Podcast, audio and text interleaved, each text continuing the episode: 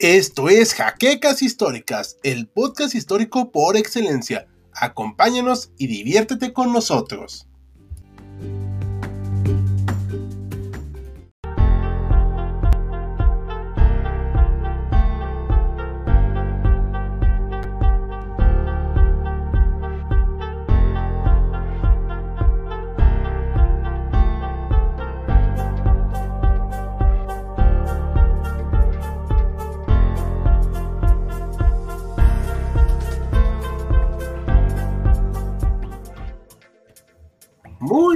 Noches a todos los historiadores que nos acompañan en esta lluviosa noche aquí en la Ciudad de México.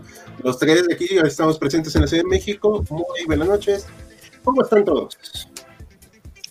Buenas noches. Muy buenas noches, pues aquí con un poco de lluvia, espero que no se corte la señal. No, te oyes un poquito bajo, pero bueno, todo en orden, o sea, todo en orden. Aquí eh, ya aparentemente paró, la tormenta ya aparentemente paró. Ah, perfecto. Entonces, lo que más nos preocupa es que se nos vaya el internet. Pero bueno, así es.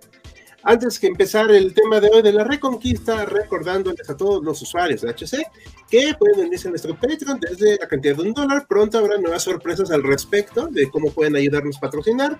Recuerden que tenemos videos cada miércoles, cada sábado y los shorts que ahora estarán lunes y viernes y los en vivo martes y jueves. Entonces, estén al pendiente de nuevas noticias y vamos a empezar este tema de hoy que se llama La Reconquista. Recuerden dar su manita arriba, compartir y comentar cualquier duda que tengan. Al final pondremos alguna bibliografía en los comentarios del video. Pero bueno, vamos a empezar esta noche a hablar de la reconquista de la península ibérica, que todo el mundo dice que ya de decirle así, pero bueno, como todo el mundo lo conoce así, pues la verdad no lo voy a cambiar ahorita. Así que empecemos a platicar de este tema. ¿Quién quiere empezar? Pues miren, si quieren, yo comienzo nada más con el antecedente. Antes de esta entrada de los musulmanes a, a lo que era Hispania, había un reino, el reino visigodo, que duró 200 años, más o menos, 200 años y fracción.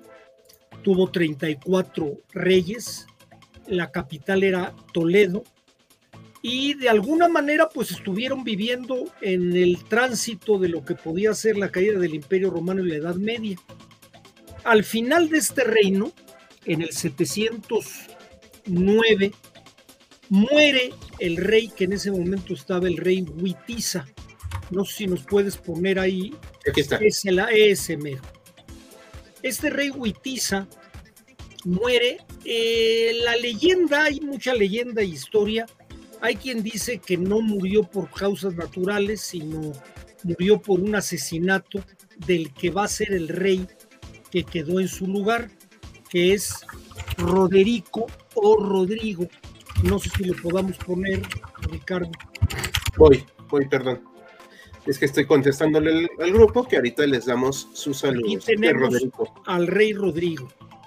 El rey Rodrigo no fue muy querido, realmente gobernó un par de años, pero los herederos de Huitiza trataron de destronarlo y tuvieron la brillante idea, un conde, el conde don Julián, y apoyado por un obispo, el obispo Opas, de invitar a los musulmanes que estaban en el norte de África y que se conocían, había un intercambio mercantil sobre todo a través de las comunidades judías que ya existían en la península ibérica, a ayudarlos como aliados, pero como mercenarios, con la idea de que destronaran al rey Rodrigo, el rey Rodrigo eh, eh, quedara ya algún otro en su lugar y eh, estos musulmanes se regresaron. Lamentablemente los musulmanes les gustó la península ibérica y le dijeron, qué pena, pero ya nos quedamos. Y de ahí se van a seguir hasta pues la frontera con Francia. Ese es el, nada más lo que quería mencionar un poquito del antecedente de lo que sería en esta en este asunto. Aquí está la parte que comentaba el doctor Mariano. Eh, esta es la parte que van a llegar a invadir y vamos a hablar algunos temas más adelante acerca de anacronismos que se hacen respecto a esta comparación de la invasión musulmana a otros temas que hicieron otras civilizaciones. Pero bueno, entonces, es lo que hoy conocemos como Francia. Obviamente no podemos hablar de Francia como tal en ese entonces, me parece. ¿Estoy bien, Maximiliano? Es correcto. Así que platícanos aquí más o menos eh, de qué podemos hablar de cristianos, musulmanes y eso. Mira, es muy importante aquí irnos un poco más atrás de las fechas que estamos viendo en pantalla. La más antigua es el 711. Eso por el momento no nos va a interesar. Nos tenemos que ir al 476, que es cuando oficialmente cae el Imperio Romano, cuando eh, Rómulo Augusto es depuesto por Odoacro y a partir de ahí empiezan a invadir todos los pueblos germanos, ¿no? como burgundios, vándalos, visigodos, ostrogodos. En este caso particular nos va a interesar el pueblo de los visigodos, que como bien decía el doctor Mariano, pues son quienes van a ocupar esta, esta península ibérica. Ah, es muy importante aquí mencionar que para ese entonces eh, Ulfias ya había difundido su doctrina, que es el arrianismo, y los visigodos ya la habían adoptado, es decir, cuando llegan a la península ibérica, ellos son arrianos por lo que sí conocen el cristianismo, aunque difieren en algunas partes eh, con los católicos.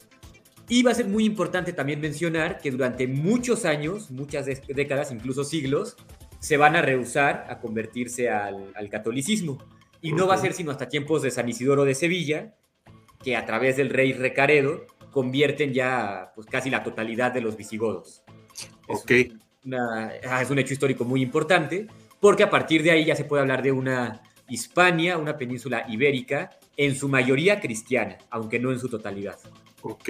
Oye, eh, bueno, estábamos hablando ahorita tras bambalinas, y ahorita pasamos los saludos a todos en un momento, eh, que decíamos que igual y Recaredo es Ricardo, ¿no? Tiene cierto sentido. Tiene mucho sentido, yo, yo diría que sí. sí Roderico es Rodrigo, y entonces, pues bueno, Ahí, esos son los nombres visigodos. Una anécdota que les voy a contar y esto se los voy a compartir. Yo tuve la clase de Edad Media en España. No pregunten por qué llegué. Estaba con la doctora Antonia Pisuñer, no sé si la conozcan. No, en mi tiempo la daba el doctor Martín Ríos. Ok, pero María no si la conoces. Sí, ¿cómo? Ella nos platicó que ella, como es de España, es española, sus papás le hicieron aprenderse el nombre de todos los reyes visigodos. Uf no solamente sus papás, si ella le tocó estudiar en el Colegio Madrid, todos los que venían de la República, eh, una de las partes importantes de historia de España en el Colegio Madrid era aprenderse estos 35 nombrecitos. Sí, que son una cosa, Gultiza, Roderico, o sea, son una cosa bárbara. Pero antes de seguir, vamos a dar los saludos. Saludos a un creeper cualquiera, a Alejandro Cadena, a Luis Cepeda, Alejandro Cortés, buenas noches, a Dino Crack, buenas noches, aquí Amadeo Cejal, Mariano y Maximiliano Asburgo, ¿cómo están? Muy Hola, bien. Saludos, muy bien, gracias. Sí, aquí pregunta Alejandro Cadena y esto me, aprovecho para hacer anuncio parroquial. Eh, ¿Qué onda con la música? Lo que pasa es que tiene música en la opción ahora de StreamYard y nos permite ponerle un poquito de mente, lo pongo muy bajito, obviamente para evitar que se sature, pero como también luego lo pasamos, lo ve la gente en, en repetición, pues para que no se les haga tan pesado, ¿no? Entonces, eso ayuda un poquitín. Pongan a Saturn de Red Band, no podemos poner nada de música con derechos de autor. Todas estas músicas sin derechos de autor. Miguel Ángel López, saludos, saludos colegas. Esto está muy complejo, debí prestar este tema, atención a este tema en la escuela. No te preocupes, yo tampoco lo entendí del todo. Eh, Bruno, muy buenas noches. Alejandro, por música clásica piensa que somos estadores pretenciosos. Debe ser eh, libre de derechos, entonces supongo que sí se puede. Sí, ahí está, voy a buscar otra música en lo que estamos aquí platicando, en lo que vamos comentando. Eh, así le pongo otro, otro tipo de música, ahora ya está otra, para que vean que los podemos complacer tantito.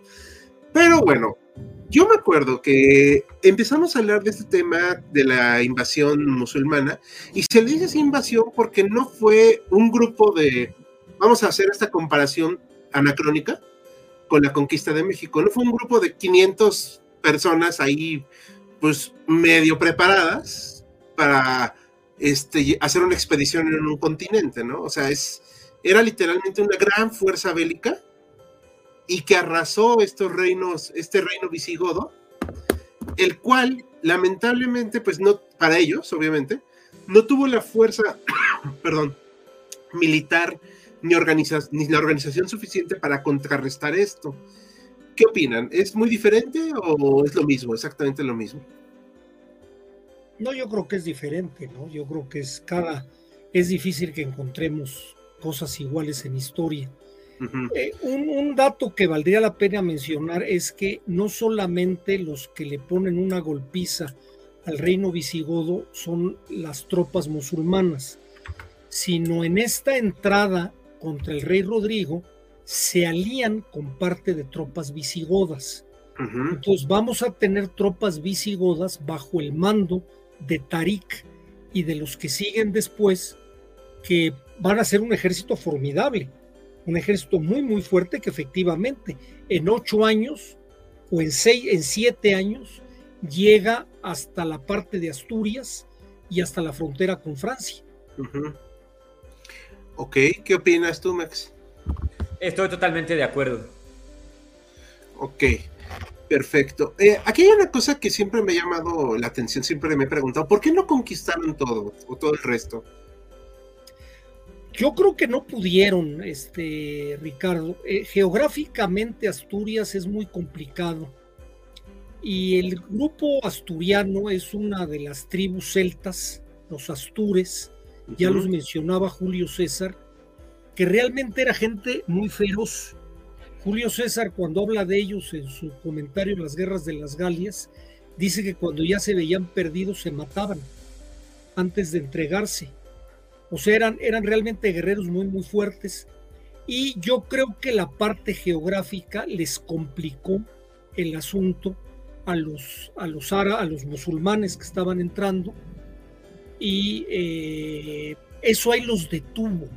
Yo creo que un poquito si lo viéramos con estrategia moderna, la línea de suministro que ellos traían desde, desde el norte de África ya estaba muy lejana. Aquí lo vemos, ¿no? Como estaba Como que ya se agotaron un poquito. Eh, trataron de entrar a Francia y con la golpiza que les pone Carlos Martel, yo creo que dijeron, ahí muere. Yo me gustaría recalcar aquí lo que dice el doctor Mariano sobre los, astures, los asturianos, que bueno, hasta la fecha dicen algo así como somos el único pueblo invicto, ¿no? Por lo menos en esta parte del mundo. Y hasta existe ese premio del príncipe de Asturias, ¿no? Es una cosa de verdad muy importante. Y también me gustaría eh, resaltar aquí a los vascos, que igualmente van a resistir, van a presentar una defensa férrea, o sea, van a resistir a los cristianos, a los musulmanes y después a los francos. De hecho, se especula, y bueno, está prácticamente comprobado, que la gran, la gran derrota que sufre el ejército franco en tiempos de Carlomagno no es a manos de los musulmanes, sino de los vascos, la batalla de Roncesvalles. Mm, ok, eso es bueno saberlo. Es que la historia de España no son solamente toros ni caballos, nada de eso, o sea, es, es muy compleja. Hay prehistoria, hay historia antigua, o sea, yo me acuerdo que nos enseñaron los celtíberos, los fenicios, o sea, cosas así que uno dice, pues, yo ni sabía, ¿no? O sea, pero bueno, siempre, siempre es bueno saberlo. Claro, y ahora que lo dices, los, los vascos, por ejemplo, se dice que han estado ahí básicamente desde la prehistoria, o sea, es un, un, pueblo antiquísimo y su idioma es igual de antiguo, es una cosa impresionante y única, yo creo, en el mundo. Además, creo que es un idioma que no tiene relación con otras lenguas. No se le encuentra punto de contacto que digas, ah, es que el origen es de tal lado. No, aparentemente es un lenguaje prehistórico. El euskera se llama, ¿no? sí. Como dato curioso, los, los, apellidos que vienen de allá pues, son prácticamente impronunciables para el resto del mundo. Como la rañaga, ¿no? Como la rañaga, exactamente. no, no, no, y otros terribles. Y la Ragorri, el dueño del. O la Barrieta. Arreortúa. Sí, no, no, no, no, son, son terribles y, muy, muy además muy conscientes de su nacionalismo, muy, muy orgullosos de su pasado. Pero bueno, no vayamos a otros temas que pueden ser un poquito escabrosos ahorita, porque si no este, empezamos a, alguna, a suscitar algún problema. Vamos a retomar este punto. Aquí decimos el 711 cuando empieza la invasión. Obviamente no llegan en el 711 y se acabó todo, ¿no? O sea, pasa un tiempo pero ¿cuándo podríamos empezar a eh, decir que empieza como tal la reconquista? ¿En qué año? Pues yo creo que sería con la batalla de Covadonga. Ok. La batalla de Covadonga, corrígeme Max si ando mal, La batalla de Covadonga fue anterior a la batalla de Roncesvalles. Así es. ¿O no? Sí, es correcto. Entonces, la batalla de Covadonga, que no sabemos qué tan histórica es o qué tan mítica, ¿eh? Pero en teoría con esa batalla es cuando le pusieron el alto, queda como rey de estos que ya no van a ser visigodos, ya no se van a ubicar ellos mismos como visigodos, se van a ubicar como reino asturiano. Y el primero va a ser el rey Pelayo, que fue el caudillo que este, lidera, lidera, esta, esta batalla en contra de los moros. Y de ahí, de ahí se arranca. Algo sucedió que los moros no pudieron seguir adelante, aunque tengo entendido, no estoy al 100% seguro, que este reino libre en algún momento fue tributario de los musulmanes, ¿eh? de darles dinero a cambio de que no los invadieran. Algo muy normal. Que era muy normal en la época, que era muy normal. Pero ese fue el núcleo con el cual se empezó la reconquista.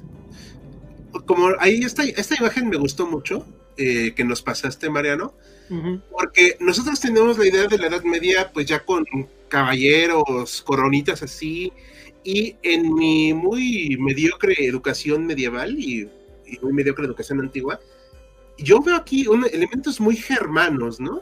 Sí, claro, son celtas, son celtas completamente. Sí, o sea, Sobre todo el norte de España Todavía el sur está la cuestión de los iberos y el contacto que hubo con norte de África, pero el norte es completamente germánico, por lo menos para estas épocas. Sí. Eh, eh, no sé qué opina Max de con los elementos aquí de Pelayo, o sea, si sea, o sea, realmente no parece muy cristiano. Parece más vikingo. sí, sí, parece más vikingo germano. Digo, no soy así total y completamente experto en el tema. Creo que sí hay unos cuantos anacronismos por ahí que, bueno, se pasa, ¿no? Por ejemplo, el tipo de yelmo sería un poco más tardío que para la época de la que estamos hablando, pero bueno, el mensaje es claro, ¿no? O sea, es un rey es algo así como un ícono, como una figura que representa justamente esta resistencia en contra de los invasores musulmanes y esta resistencia del cristianismo. Que aquí me gustaría hacer hincapié porque, como dijimos en un en vivo pasado, San Isidoro de Sevilla evangeliza a los, a los visigodos y les va a enseñar la fe cristiana católica. Y muchos de ellos la van a abrazar y la van a abrazar en serio, o sea, de verdad, con mucha convicción. Aunque muchos de ellos, pues tampoco, ¿no? Es más bien como por conveniencia. Entonces, una vez que llegan los musulmanes, ven la oportunidad de vivir y vivir bien al convertirse al Islam y deciden convertirse así como tal. Mientras que otros deciden solamente fingir una conversión y algunos otros sí se niegan por completo. Rotundamente dicen no abrazo el Islam y hasta estoy en contra de ellos. Algo que... Perdón, perdón. No, no, no, adelante Ricardo. Algo que es muy importante comentar antes de darle la palabra de nueva cuenta al doctor Mariano, es que no porque hayan conquistado la zona quiere decir efectivamente lo que decía Max, que hayan dejado de ser todos cristianos. Y tampoco quiere decir que no hayan adoptado la cultura musulmana, que no es lo mismo que árabe algo muy distinto. Y, e incluso hubo una lengua romance que se extinguió llamada mozárabe. O sea, eso también es muy importante recalcarlo porque nos habla del sincretismo que hubo en esta, en esta península y que da mucho pie a lo que es España hoy en día. Claro, por ejemplo, en nuestro idioma que hablamos hasta hoy en día, hay una cantidad impresionante de palabras que vienen del árabe. Perfecto. no sé qué quieras. Alhaja, almohada. Zanahoria. Zanahoria. Y los arcos. Ah, alambre, sí es cierto. Por... Guadalupe. Ah, sí es cierto. Córdoba. Sí es cierto. Córdoba era Córdoba, si mal no recuerdo. Córdoba venía desde los romanos. Pero lo... Había ya una ciudad. Ajá. Córdoba tiene restos romanos. Sí, Sí, pero eh, le hicieron. No sé cómo se llamaba. arabización, por así decirlo. Y Lo mismo sucede con Zaragoza, que era César Augusta. Era Emérita Augusta. Ándale. Es cierto. y Cartagena. Ajá. que, esa es de los fenicios, de los Cartagena, Cartagonova. Mm, sí, cierto, sí. sí. Pero yo lo que quería, perdón, nada más quería yo comentar algo que mencionaba lo del con, el contexto religioso. También yo no sé si estas son creaciones que después vienen, los mitos fundacionales, pero en esta batalla de Covadonga, quien se le aparece al rey Pelayo es precisamente la Virgen en la gruta de Covadonga y le dice que va a ganar la batalla, que vaya sin miedo porque está de su lado. A partir de entonces, bueno, la fiesta de Covadonga es la fiesta nacional de España, tiene desfile militar. Entonces, el contenido religioso va enraizado con el, este proceso que hablábamos de reconquista. Eh, sí, de hecho, algo muy interesante es que la, batalla de Covadonga, ahorita que le di el googlazo, es del 718 o 722, no se sabe bien. Pero es una de las eh, precisamente fechas más importantes porque, eh, bueno, como parte de la construcción de la nacionalidad. Sí, claro. Y del mito histórico, pues lo toman precisamente como la parte en que empieza a reivindicarse el derecho, ¿no? Sobre la tierra que, cristiana que les quitaron. Y explica mucho el por qué luego los, pues ahora sí que las conquistas que hace España, pues tienen este, esta parte tan cristiana, tan católica, tan evangelizadora. Aunque ahí voy a echarme una bronca provocadora, aparentemente en donde se apareció la, la Covadonga, la Virgen de Covadonga, era un adoratorio de una diosa celta que se llamaba Betona. Algo que nos puede remontar es un déjà vu de la Virgen de Guadalupe con Tonanzi. Hay una cuestión muy interesante ahí, como dicen los estudiosos de la historia de las religiones, y es que un lugar sagrado nunca pierde su sacralidad. Lo dicen no, no en el tema de verdad de lo sagrado, sino en cómo se concibe, ¿no? Y durante la Edad Media pasa muchísimo que los lugares antiguamente paganos o bueno, politeístas, se, a través del sincretismo los adoptan los cristianos y fundan ahí iglesias, templos, monasterios, etcétera. Entonces creo que este es un ejemplo muy claro. Exacto. Ah, bueno, y algo muy importante también, ah, nos vamos a adelantar un poquitín, pero conforme fue avanzando la reconquista, o lo que llamamos reconquista, también hay que entender y ser muy honestos que los cristianos resacralizaron algunos de los de las construcciones y lo más importante es la de Córdoba, lo que era la mezquita de Córdoba. Le hicieron la catedral de Córdoba. Digo, y sigue, si no entra, bueno, lo, que, lo que he visto, porque nunca he ido, pero es totalmente la construcción de tipo musulmán. Pero no es la catedral de Córdoba, ¿eh? ¿Cómo se llama hoy? Es la mezquita de Córdoba, es un sitio turístico. Pero hay junto, hay junto una iglesia. No estoy seguro que sea la catedral, ¿eh? la mera verdad. Sí, con la que sí pasó eso, pero fue al revés, es con Hagia, Sofía o Santa Sofía en Turquía. Originalmente la Basílica de Santa Sofía, hoy en día es, bueno, se convirtió en mezquita y ahora es museo. Sí. A ver, aquí dice que, eh, bueno, no me voy a meter en temas de de índole político-religioso, porque pues ahorita no es el momento, y se llama oficialmente la Catedral de la Asunción de Nuestra Señora, que antes fue conocida como la Gran Mezquita de Córdoba. Ah, mira. es lo que les decía, o sea que la... No, va, está bien, está bien. Sí. Eh, no me voy a meter ahorita con los temas que tengan ahí, no me interesan, pero eh, es muy importante este punto que yo quería tocar porque no es solamente que fueran reconquistando militarmente, sino espiritualmente. Este va a ser el desarrollo a lo largo de varios siglos, con sus estires y aflojes, claro está. O sea, no, no vamos a decir que es un proceso homogéneo, porque si se, no, aquí los mapitas que nos prestaste, Mariano, pues es muy evidente, ¿no? O sea, que no fue algo ni fácil ni continuo, no, pues fueron 700 años. Sí, o sea, es una cosa de, lucha, como si estuviéramos en, lucha libre, de todos contra todos, rudos contra, contra técnicos. Sí. En esos periodos, no sé si puedes pasar al, mapa donde aparecen ya los reinos cristianos.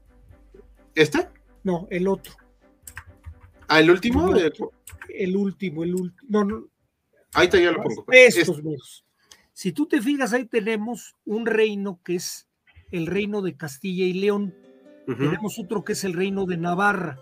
Tenemos el reino de Aragón y tenemos el condado catalán, la marca catalana.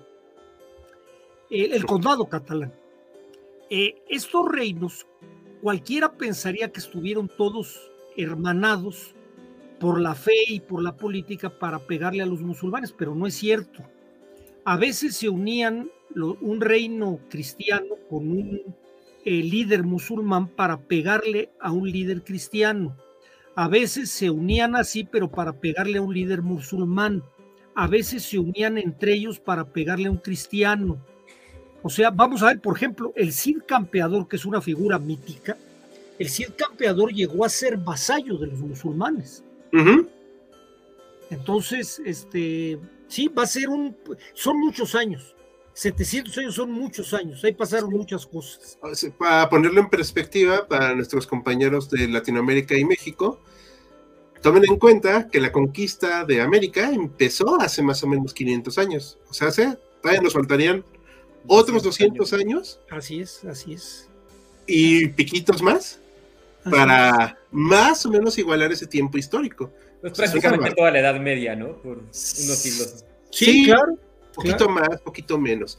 Oigan, les ponemos unos saluditos, ¿no? Aquí a los, porque ya son varios comentarios y vayan a pensar que estamos ignorando aquí música clásica, pero que piensen tanto ustedes como nosotros somos aún más ñoños de lo que parecemos, excepto el doctor Mariano que parece un profesor de universidad, no solo ya me, ya me, ya me estigmatizaron de viejo. No, no, pero no solo hay que decirlo, el doctor Mariano no solo parece, es profesor de universidad. Yo fui profesor alguna vez, aunque no lo crean. Yo ayudante. sí. El de Roncesvalles fue gracias a los caballeros leoneses, dice Gerard Alonso. No. La batalla de Covadonga era casi a finales de septiembre, zonas de acantilados muy pedregosos, ciudades frecuentes, y nieves a finales de septiembre y octubre. No tengo ni idea. O sea, yo no, conozco bien la anécdota, tendría que revisarlo, pero tengo entendido que en la descripción de la batalla se dice que fue una cosa así tan brutal que se suben al, acantilado y lanzan piedras desde ahí. Sí, claro. Así, o sea, llegan ya hacia lo más salvaje. Hay una, hay una, hay un relato de un eh, historiador musulmán Ibn Khaldun, que habla de esta época y la describe primero como una salvajada de parte de los astures. Decían que los astures despedazaban a los, a los musulmanes, los descuartizaban, o sea, unas cosas terribles que salieron aterrados los musulmanes. Y bien, ese tiempo es de las pocas derrotas así fuertes que puede tener la expansión musulmana. Es cierto, es cierto. Sí, aquí comenta Afroprusiano, después de mucho tiempo se de vuelta, pues ¿por qué no habías venido? Eso es muy importante. Alejandro dice, ¿se llegó a organizar algo similar en las cruzadas para liberar España? No sé, Maximiliano, que sepa. Durante las primeras cruzadas, ah, exactamente. Yo creo que fue su cruzada particular, ¿no? Exactamente, cuando se habla de la participación de españoles en la cruzada, por un lado se dice eso, ¿no? O sea, nuestra cruzada fue la reconquista hispánica. Y se sabe también que a las cruzadas mayores, las ocho cruzadas mayores, van sobre todo franceses, ingleses y les voy a llamar alemanes, ¿no? aunque no es correcto el término, pero se tiene registro también de unos pocos españoles que participaron ahí también. Sí, bueno, que tampoco es correcto españoles, también hay que Bueno, hispánicos. Sí. Osorio Andrea, buenas noches, igual. No, es en español. Buenas noches. Ah, y se puede agregar un, dato extra y cultural muy interesante. Se tienen teorías de que los españoles cuando llegan a lo que hoy en día es América, tienen tanto interés por el oro, así desmedido, porque muchos de ellos planeaban o tenían en mente financiar una cruzada a Jerusalén con ese oro. Eso es muy romántico, ¿no? Es muy romántico, pero parece ser que hay por ahí ciertas bases bien fundamentadas para creer esto. Fíjate, fíjate que eh, ya que te metes al, proceso de la entrada de los europeos acá en Mesoamérica, estaba platicando hace rato Ricardo de que la, mezquita de Córdoba le hicieron catedral de Córdoba. Lo mismo pasa en, Málaga, hay una, un monumento que es la Alcazaba de Málaga, que tiene uno de arriba de otro cinco culturas. Está la cultura fenicia, la cultura griega, la cultura romana, la cultura musulmana y la cultura cristiana. Hasta arriba una iglesia. Y eso lo vemos muy repetido aquí en el proceso de conquista, de tomar el lugar y encima ponerse una conquista, una iglesia como es en Cholula. Cholula es, el mejor ejemplo. En, en, en, Oaxaca, en Oaxaca hay un lugar, en, Oaxaca justamente donde es, un lugar es Monte Albán y el otro Mitla.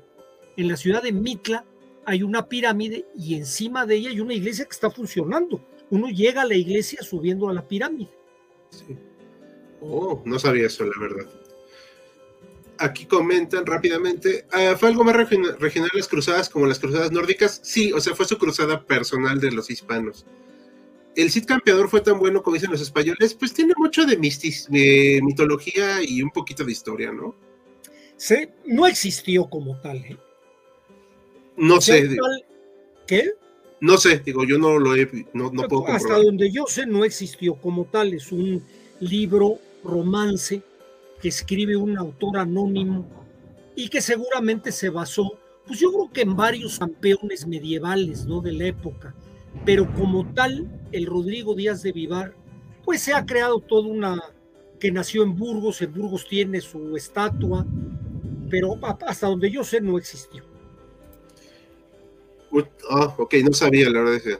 Aquí dice Yamil Denis, tercero de secundaria. Fino, señores, muchas gracias. Esperamos que te ayude un poquito.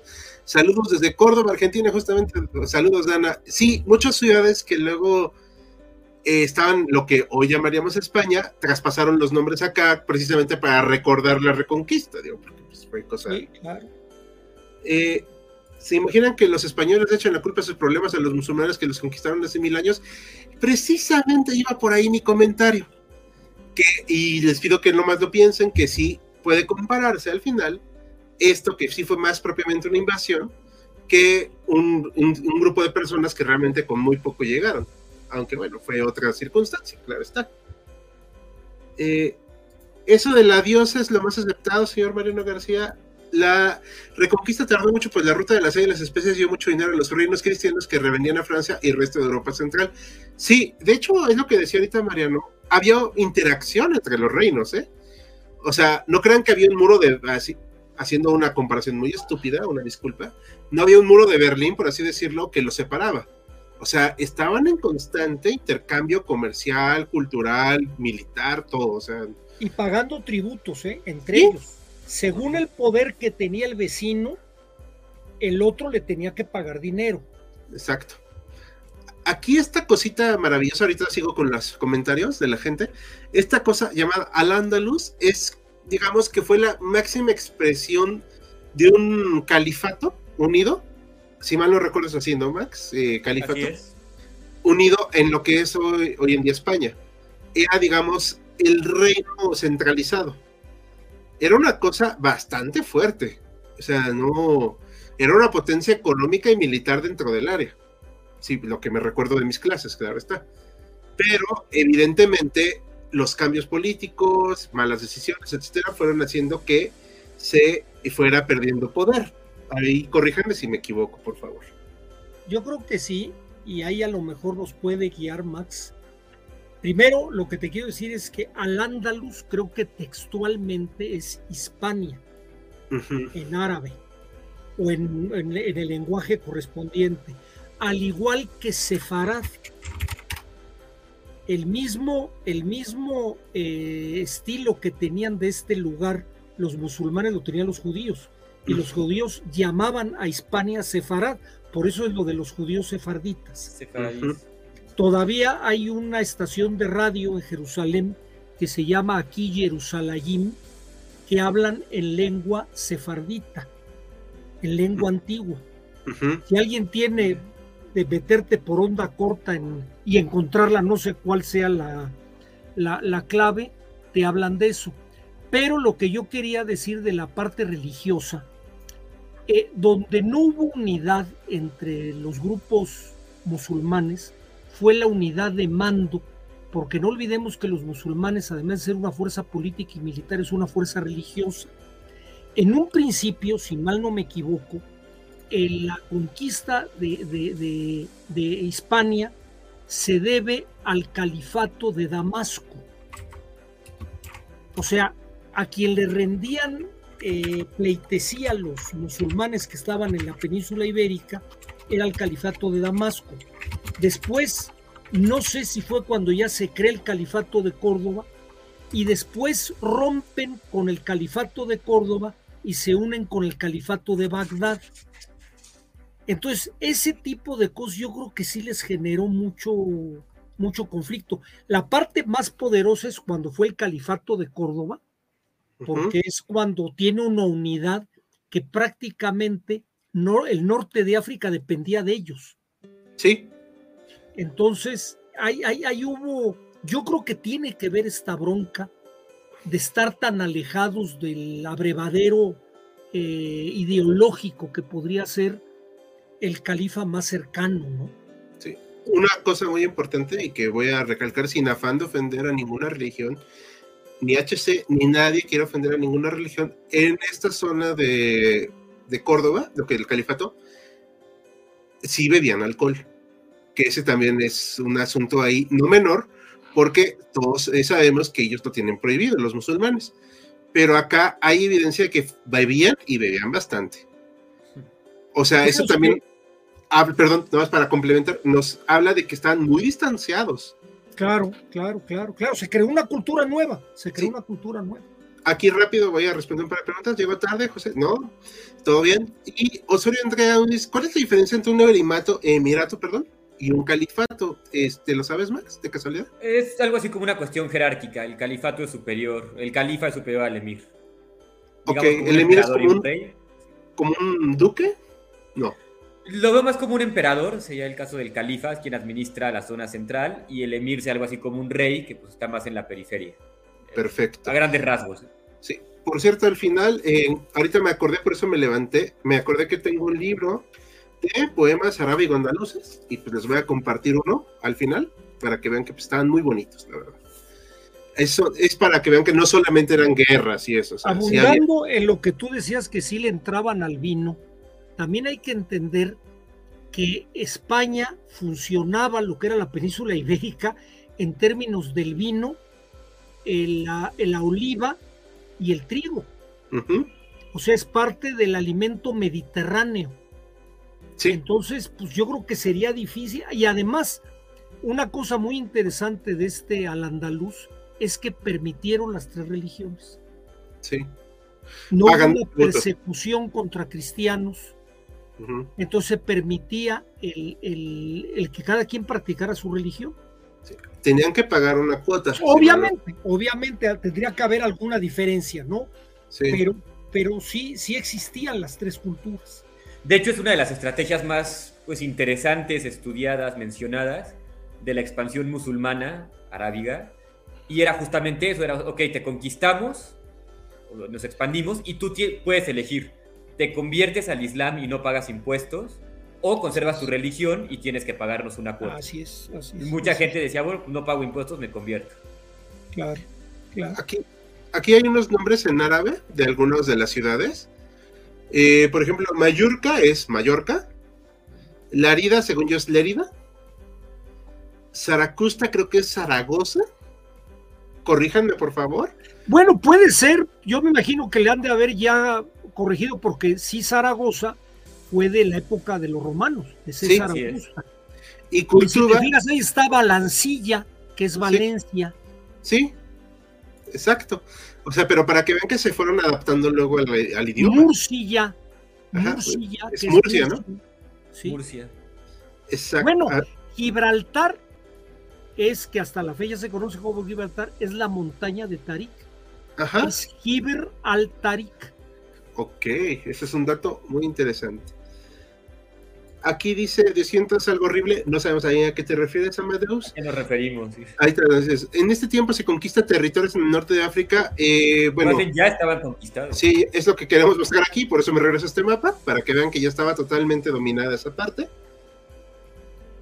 Eh, bueno, no sé si la pregunta fuera en que cuando vino la reconquista se pasaran al norte de África. No, más bien vino otra invasión, la invasión, este, la almohade, ¿no? ¿Qué le pasó a las personas de índole musulmán después de la derrota y disolución de sus reinos? Algo espantoso. Sí, espantoso. Ahí sí lo vamos a dejar, espantoso. Espantoso. Eh, Porque, vaya, sin meternos en mayor cuestiones, los reinos sucesivos empezaron sí a poner una persecución religiosa muy fuerte. Bueno, los acabaron corriendo, tanto a los judíos como a los musulmanes. Sí. Aquí dice que, nos, que le gusta mucho nuestro trabajo, a nuestro trabajo. Amadeus, muchas gracias. Por favor, síganlo. Muchas gracias. Con sus gracias, gracias. viendo todo, cuando pueda. Andaluz, dice Gerardo Alonso, duró poco, era el sueño de los árabes sirios y Damasco, pero los árabes españoles se independizaron de sus hermanos más radicales. Sí, ese era el punto, que se hizo un califato nuevo. Porque antes, es con este Abderramán II, si mal no recuerdo. Era parte más, sí, sí. El Cid sí existió, no es una leyenda, hay muchos documentos de las traiciones al rey del León y los tratados con los príncipes moros que lucharon en Valencia con los cristianos. Mira, aquí creen, puede ser que algunos creamos que no existió porque no tenemos pruebas, pero obviamente no vamos a contradecir algo que puede ser que sí haya existido. La verdad es que si tú me preguntas a mí, a mí, a mí, Ricardo, no, doctor Mario, a mí, yo creo que sí existió, pero no tengo ni una prueba para corroborarlo. Pero Ahí en el mismo caso, ¿no? Estoy es la realidad, o sea, me baso en que no hay una prueba de su existencia, ¿no? En la Edad Media sucede mucho este, este tipo de situaciones, por ejemplo, con el Preste Juan de las Indias, ¿no? Que pues son lugares muy lejanos, los cristianos no van para allá y si va, pues es uno que se perdió y después de 20 años regresó. Y entonces, bueno, especulaban, decían por ahí que había un personaje que era un rey que había evangelizado los territorios de las Indias y pues cualquiera que tú le preguntabas en la Edad Media te jura y te perjura que existe el Príncipe Juan de las Indias, ¿no? Que además tendría ya como 500 años en ese entonces. Hay un momento después del califato de Córdoba, no, más o menos lo que estamos viendo aquí en el tercer cuadrito. Lo voy a acercar más. Ese mero. Que es cuando se va a crear, de alguna manera va a romper al andaluz europeo con el mundo del Islam del Medio Oriente. Y se va a crear una cosa que fue lo que les dio la puntilla, que es el reino de las taifas. Las taifas es una especie de ciudades-estado donde cada emir, porque ahí sí eran los emires, gobernaba una determinada ciudad. Y al estar tan dividido, fueron presa bastante fácil de los ejércitos cristianos, pues que venían ahora sí que de ganada, ¿no? Venían, venían ahora sí que, que, sembrando, este, cortando caña, ¿no? Exactamente. Sí, o sea, es algo bastante complejo. Obviamente, pues en 700 años no se iba a quedar igual. muchas cosas, pasaron muchas cosas. Y que lo que le insistimos mucho a ustedes historiadores es que la historia no es así, linealita, no, o sea, son unas cosas brutales. Eh, los reyes, dice aquí, los reyes católicos expulsaron eh, a, las personas judías, pero no los de eh, musulmanes después de recuperar la península. sí, sí, los expulsaron. Sí. en diferentes etapas y con diferentes, por ejemplo, cuando se rinde Granada, el acuerdo de que se rinda Granada es respetar totalmente las propiedades y la religión de los granadinos. Y eso no se cumplió. Sí, pues no. Se les aguantó, pero no se cumplió. Eh, o sea, hay, y hay etapas posteriores, creo que hay por ahí una rebelión en el siglo XVII eh, en, en, el sur de España de lo que quedaban de los musulmanes porque lo estaban expulsando, ¿no? Sí, o sea, es, algo muy peculiar, muy común de la época, pero pues no por eso ni siquiera lo vamos a aplaudir ni nada, solamente lo entendemos, ¿no? como parte de la época. Eh, en Reconquista se toman los territorios de Ceuta y Melilla. Ah, es una muy buena pregunta, no me acuerdo ahorita. Creo que sí. Es después, es, es, es, prácticamente inmediatamente después. Y aquí otra pregunta, eh, cristianos versus practicantes del Islam, nada puede malir no, pues salió mal. Eh, ¿Se puede decir que el título de Mira es algo comparable a los margraves del Sacro Imperio? Ahí sí no sé la comparación, Max, porque no tengo bien noción de eso. Mm, yo creo que lo más sencillo es comparar al emir con un rey y al califa con un emperador. No es lo más certero, o sea, no es exacto, así, pero pues es la, más, la forma más fácil de entender. Perfecto. Aquí nos comenta Ger Alonso que está participando mucho. No te estamos ignorando, solamente que tenemos que dar post a los demás también. Eh, su nacimiento es desconocido del Cid, algo frecuente de personajes medievales y se han propuesto adaptaciones que van del 1041 al 57. Parece lo más acertado situarlo entre 1045 y 1049. Nos quedamos con ese dato entonces. Eh, aquí hablaríamos más o menos de esta época de. Aquí, más o menos por aquí. Sí, sí. Eh, y como, o sea, se parte de la reconquista, bueno, la conquista o la toma de Valencia, ¿no? Si mal lo recuerdo. Es cuando muere el Cid. Ajá, exacto. bueno, que la gana ya muerto. Sí. Es cuando dicen que ganó la batalla ya muerto, que lo ponen en su caballo y que con eso animó a las tropas. Sí, de hecho, eso pasa en el videojuego. Yo sé que tú no eres muy afín a los videojuegos, Mariano, pero en el videojuego de Age of Empires 2, eh, Maximiliano no me dejará mentir la campaña, hay una campaña del Cid y precisamente su esposa pone el, el cuerpo de, del Cid precisamente para que las tropas se animen y ahí lo vas cuidando para que no lo vayan a tumbar porque si no se, se, acaba la farsa. Entonces, eh, es, es bonita. Yo leí hace mucho tiempo una novela de él y me gustó, novela, no el cantar. Pero hay ya N novelas del Cid, entonces Oye, pero a ver, vamos a platicar entonces. Aquí a partir de podemos hablar del, de la decadencia del, de la. Ahora sí que de. De lo que es Al-Ándalus, porque ya a partir de 1200, pues ya, ¿no? Empieza a, caer más rápido esto. ¿Qué pasó aquí? Pues primero militarmente van a ser derrotados. Está la, la batalla de las Navas de Tolosa, que prácticamente ya le rompe el eje a lo que quedaba del ejército musulmán. Y por alguna razón, pues, pues yo creo que fueron perdiendo ellos mismos fuerza en sí mismos. Yo creo que por algo ya no hubo esa enjundia y creo yo que no tuvieron el apoyo suficiente del resto del mundo musulmán. El resto del mundo musulmán está volteado completamente en la toma de Constantinopla. Sí. Perdió toda relevancia, ¿no? Creo yo, creo yo. Pero bueno, esa sí es una apreciación muy personal. No te puedo decir, pero me da la impresión de que toda la fuerza del Islam se cargó hacia el Medio Oriente, las cruzadas, este, la toma de Constantinopla, y aquí pues se quedaron ellos con sus fuerzas y no sé, fueron sobrepasados, ¿no? Sí. Aquí nos comenta algo, Gerardo Alonso, que nos sirve a todos para saber estos datos. Si tienen dudas acerca de la historia de España, la Academia de Historia de Madrid envían un correo y les informan de todo. No sabía eso, la verdad.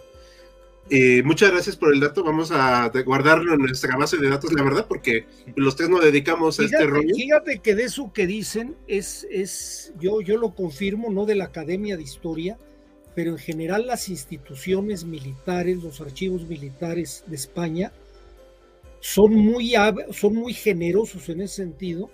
Tú por correo les puedes pedir información y te dan muchísima información. ¿eh? Sí. Muchísima información. lo mismo pasa con, con archivos que se dedican a la Edad Media. Digo, me imagino que reciben muchos correos de muchas partes del mundo, ¿no? Si no puedes consultar un, un documento, un manuscrito, lo que sea, en muchos casos te lo pueden enviar ya sea un facsimilar así es, o así es, fotocopias, algo escaneado. Así es, así es. Dan muchas facilidades. A mí me llamó la atención en una investigación que yo estuve haciendo, eh, que, me que me comenté con un archivo militar. Yo mandé la carta pues por no quedar, yo me imaginé que iban a mandar a la goma y no me contestaron y me dieron todas las facilidades para sacar toda la información que necesitaba. Mira, es bueno saberlo no sabía, la verdad, es, muy bueno saberlo, digo, eh, lo que hemos dicho hasta el cansancio, no porque seamos historiadores sabemos todo y pues bueno, siempre es bueno aprender estas cosas para saber cómo obtener datos, porque pues no es tan fácil, la verdad. Eh, aquí eh, nos comenta Alejandro, nos pregunta, ¿no se sentía amenazado el reino de Francia por los reinos musulmanes? Y si es así, ¿por qué no intentó expandirse a la península? Esto sí lo sabe más. Justo para eso existía Cataluña. Se, oye muy feo, pero es la verdad. Sí. Sí, esa era, su razón de ser. La marca catalana, ¿no? ¿O qué era? Y en cierta forma, ah, y ahorita que lo mencionabas, Max, y en cierta forma los vascos. Sí, los vascos eran más bien como ese vecino incómodo, ¿no? Que no es tu aliado, pero tampoco es tu enemigo, es el enemigo de tu enemigo. Exactamente. Los vascos actualmente hablan de Euskadi Norte, que es la parte vasca de Francia, y Euskadi Sur, que es la parte Francia de España. ¿Sí? Isabel Salgado eh, dice: Buenas noches para todos, llegué tarde, no te preocupes. Un mago nunca llega tarde, sino precisamente cuando quiere. Muchas gracias. Dice Luis Cepeda, de igual forma una disputa de poder entre los musulmanes, donde los árabes y los bereberes disputaron de ser rescatados como musulmanes segunda. Ese fue otro problema. Es, muy cierto eso, ¿eh? Ese, es muy buen comentario. Hay unos problemas, yo no sé si étnicos, ¿eh? O de corrientes nuevas de migración, como pasó con los celtas y con los visigodos y con los ostrogodos en el norte de Europa. Creo que las corrientes migratorias hacia el norte, que venían del mundo árabe, fueron cambiando mucho y no sé qué tantas diferencias. Por ejemplo, el reino de Granada, el que ya se rinde, era el reino nazarí. Ya no era ni almohade ni almorávide. Era, era, era una nueva, pues no sé si etnia o cultura. Ahí sí, la mera verdad, no, no, no estoy muy, muy, muy, muy claro. Pero sí, yo creo que eso tuvo que ver. ¿eh? Sí, Sí, de hecho, o sea, hubo muchos problemas entre estas eh, facciones. Exactamente. Algo que comentábamos la vez pasada en el live, y eh, que procuramos no meternos mucho, pero no todos los musulmanes son el mismo tipo de personas. O sea, o sea, son diferentes etnias y es algo que evidentemente pesa al final. Y aquí en, bueno, en Al-Ándalus, pues pesó mucho obviamente, pues estamos hablando de que esto tuvo un fin. Aquí estábamos hablando de la invasión, ¿verdad? Del Imperio Almorávide. Sí. O sea, fue el último gran, digamos, estirón del mundo islámico. Sí. Pero algo muy significativo es que no pudieron recuperar Toledo. Era la capital entonces del reino visigodo. y, a y, a partir de aquí ya no pudieron volver a recuperar el punch que habían tenido antes y fueron poco a poco retrocediendo hasta que se terminó. Ahora sí que el sueño de la de Al-Ándalus, ya para 1200, pues ya nada más queda esto, y se están conformando ya los reinos. Todavía no terminan de expandirse. Portugal todavía se va a expandir hasta el Mediterráneo. León, que termina siendo absorbido en Castilla-León. Aragón, la corona de Aragón, que también se expande hacia Valencia y el reino de Navarra, que pues se queda aquí, como dice Max, el hermano incómodo, ¿no? O sea, el que estaba ahí. No sé si incluso algo que tenga que ver con esta decadencia tenga que ver con el algo, algo en algún momento lo oí o lo leí, de eh, que se quedaron retrasados en avances tecnológicos, no culturales. Al andaluz fue un emporio cultural por muchas razones, pero la parte tecnológica, creo que los reinos cristianos los fueron superando, sobre todo en la cuestión de armamento, de seguramente de armas de algún tipo, y eso también tuvo que ver. Sí, sí, de hecho, puede ser, es muy probable, a ver cómo dicen, eh, Aquí no dice que Alonso, la batalla de Trafalgar está manipulada por ingleses. Este, esta, no sé si te refieres a la batalla del siglo XIX. Si es la del siglo XIX, no tiene ahorita que ver con este tema, pero bueno, esperamos eh, notificaciones al respecto. La marca catalana se le rena, pues los catalanes mantenían todo el ejército francés. Ah, no sabía eso, de verdad. Los musulmanes en España fueron independientes de África y los musulmanes eran familias étnicas, ¿ok? Los, catalanes perdieron Toledo dos veces, si mal no recuerdo, no, los reinos árabes fueron por guerras civiles y 10 años de malas cosechas. Ah, ok. ¿Los nazarí tienen que ver algo con los nazarenos o Nazaret? No sé. Creo que no, ¿eh? que yo sepa, no. Sí. Sobre una cosa dije, no, no es que se desinflaman al tomar Constantinopla, es que Europa no era lo suficientemente rica para que valieran. Siguieron para otras zonas y ahí les cayó Genghis. Ah, ok. Es factible. Eh, sí, sí, sí. Es, eh, también iban por riquezas, o sea, no crean que todo era por la fe, o sea, Eso no siempre pasa. Eh, también hay intereses económicos. Digo, sí, es muy bonita la idea del, ay, es que evangelizaron América nada más. No, o sea, si no hubieran tenido beneficios económicos los castellanos de aquella época, no hubieran seguido la conquista. la verdad. Pero bueno, ya vamos a hablar de las últimas partes ya de esta aventura, digamos, de musulmana en la península ibérica. Solo queda al final el reino de Granada, que de hecho si se fijan en el escudo de España está una granada abierta. ¿Por qué? Porque es cuando es el símbolo de que conquistan Granada y terminan la reconquista. Eso es algo muy interesante. Pero la conquistan en 1492, ¿no? Sí. ¿Cuándo, ¿cuándo es? O sea, en 1492. Y es, a ver, ahí hay una cosa que sí quiero yo puntualizar porque luego a veces ahí se malentiende. Realmente en la península ibérica quedan como aparece aquí cuatro reinos, cuatro reinos cristianos. El reino de Portugal, el reino de Castilla, el reino de Navarra y el reino de Aragón. El reino de Navarra muchas veces pasó a depender de Castilla y otras veces de Aragón, pero la unión de los reyes católicos, de Fernando de Aragón y Isabel de Castilla, no quiere decir que se haya unido España. La reina Isabel era reina de Castilla y el rey de Aragón era Fernando. Y ni Fernando mandaba en Castilla ni Isabel mandaba en Aragón. O sea, fue una alianza de un matrimonio. El concepto de España como tal viene siendo por el siglo XVIII. Porque se seguían manteniendo durante la época de los Habsburgo, se siguieron manteniendo estos dos reinos. Claro, ya Carlos V era rey de Castilla y también rey de Aragón por herencia, pero eran dos países independientes, dos reinos independientes. Sí. Lo mismo con Felipe II, entonces. Efectivamente. Sí, ya cuando llegan los Borbones es cuando centralizan el poder. Ahí es, es cuando incluso se usa la bandera, como ya la conocemos, y se habla de las Españas.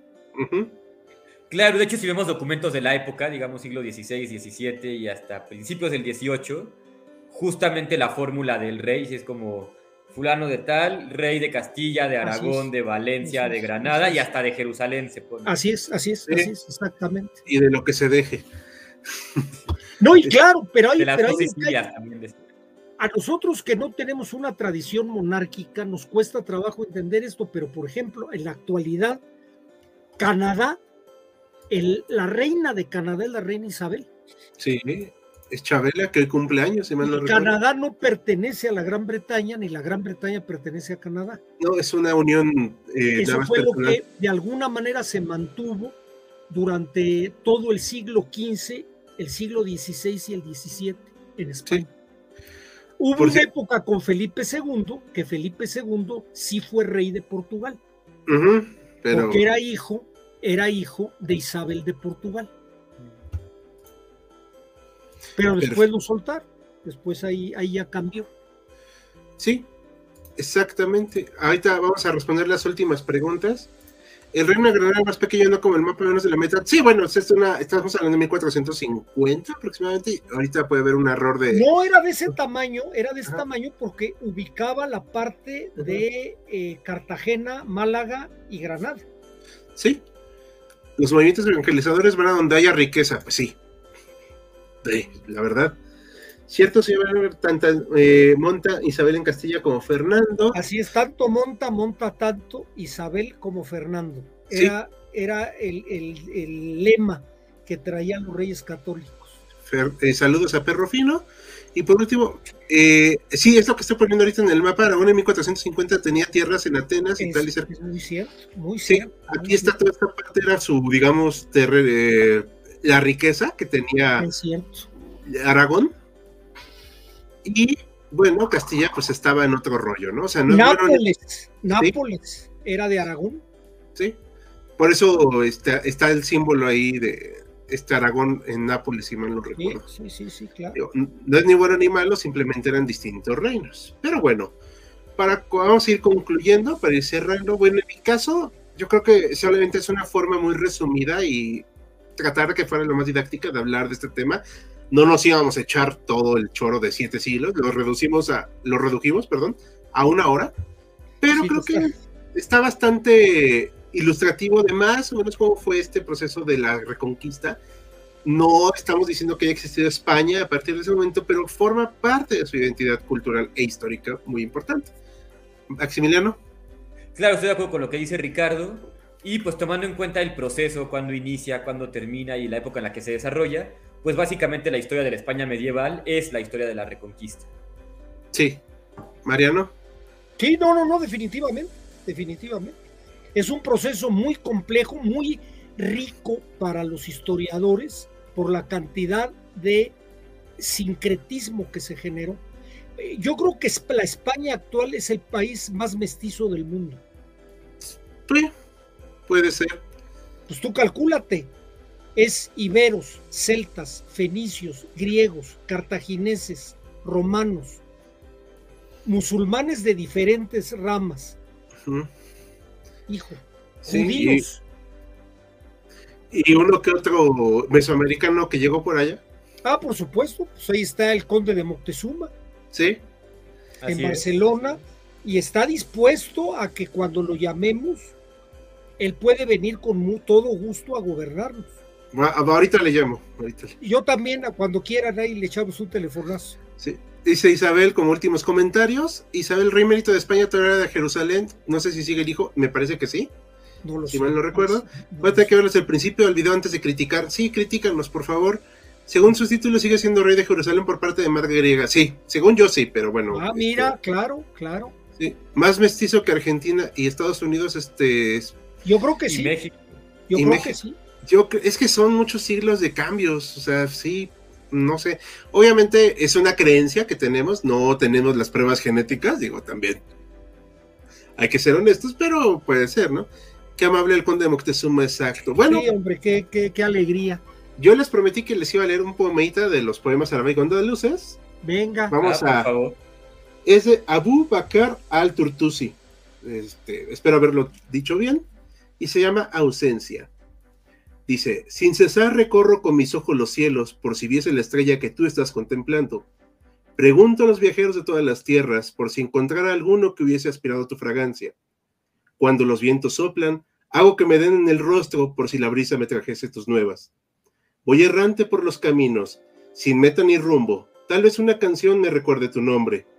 Miro furtivamente, sin necesidad, a cuantos me encuentro, por si atisbara un rasgo de tu hermosura. No, pues bellísimo. Sí, hombre, es, para cortarse las venas, hombre. Ay, a ver si no nos desmonetizan por eso. con galletas de animalitos, con galletas de animalitos. Eh, más vestidos que hermanos entre europeos, mediterráneos y los africanos son un 12%. Bueno, espero les haya gustado el poemita. Jale es todo un señor bardo. No, no, no, para nada. No tengo la, la calidad. Ya te medievalizaron. Sí, hombre. Pero bueno, me gustó mucho el tema de hoy. En lo personal me gustó mucho que todos los tres pudiéramos interactuar porque tenemos conocimiento del tema. No fue un soliloquio. Esperamos que los siguientes temas que pondremos mañana también sean de sobrado para la siguiente semana. Recuerden que pueden votar y vamos a empezar ya a despedirnos para terminar con los anuncios parroquiales. Recuerden, mañana hay un nuevo short. El sábado estrenamos un nuevo video. Y como les comentamos en la comunidad, no vamos a hablar ya del tema de Ucrania por nada del mundo y vamos a ver cómo se desarrolla el canal, porque tal vez que tengamos que tomar una decisión al respecto debido a la baja difusión que ha tenido por una penalización que tenemos. Entonces, esperamos por favor que le den me gusta, comenten, compartan y recuerden unirse a Patreon porque tenemos desde un dólar pueden apoyar a la creación de más contenido, porque aunque no lo crean, esto es un trabajo. Pues bueno, pues vamos a empezar a despedirnos. Muy buenas noches a todos. Buenas noches a todos, muchas gracias. Gracias por estar aquí y hasta la próxima. Hasta la próxima.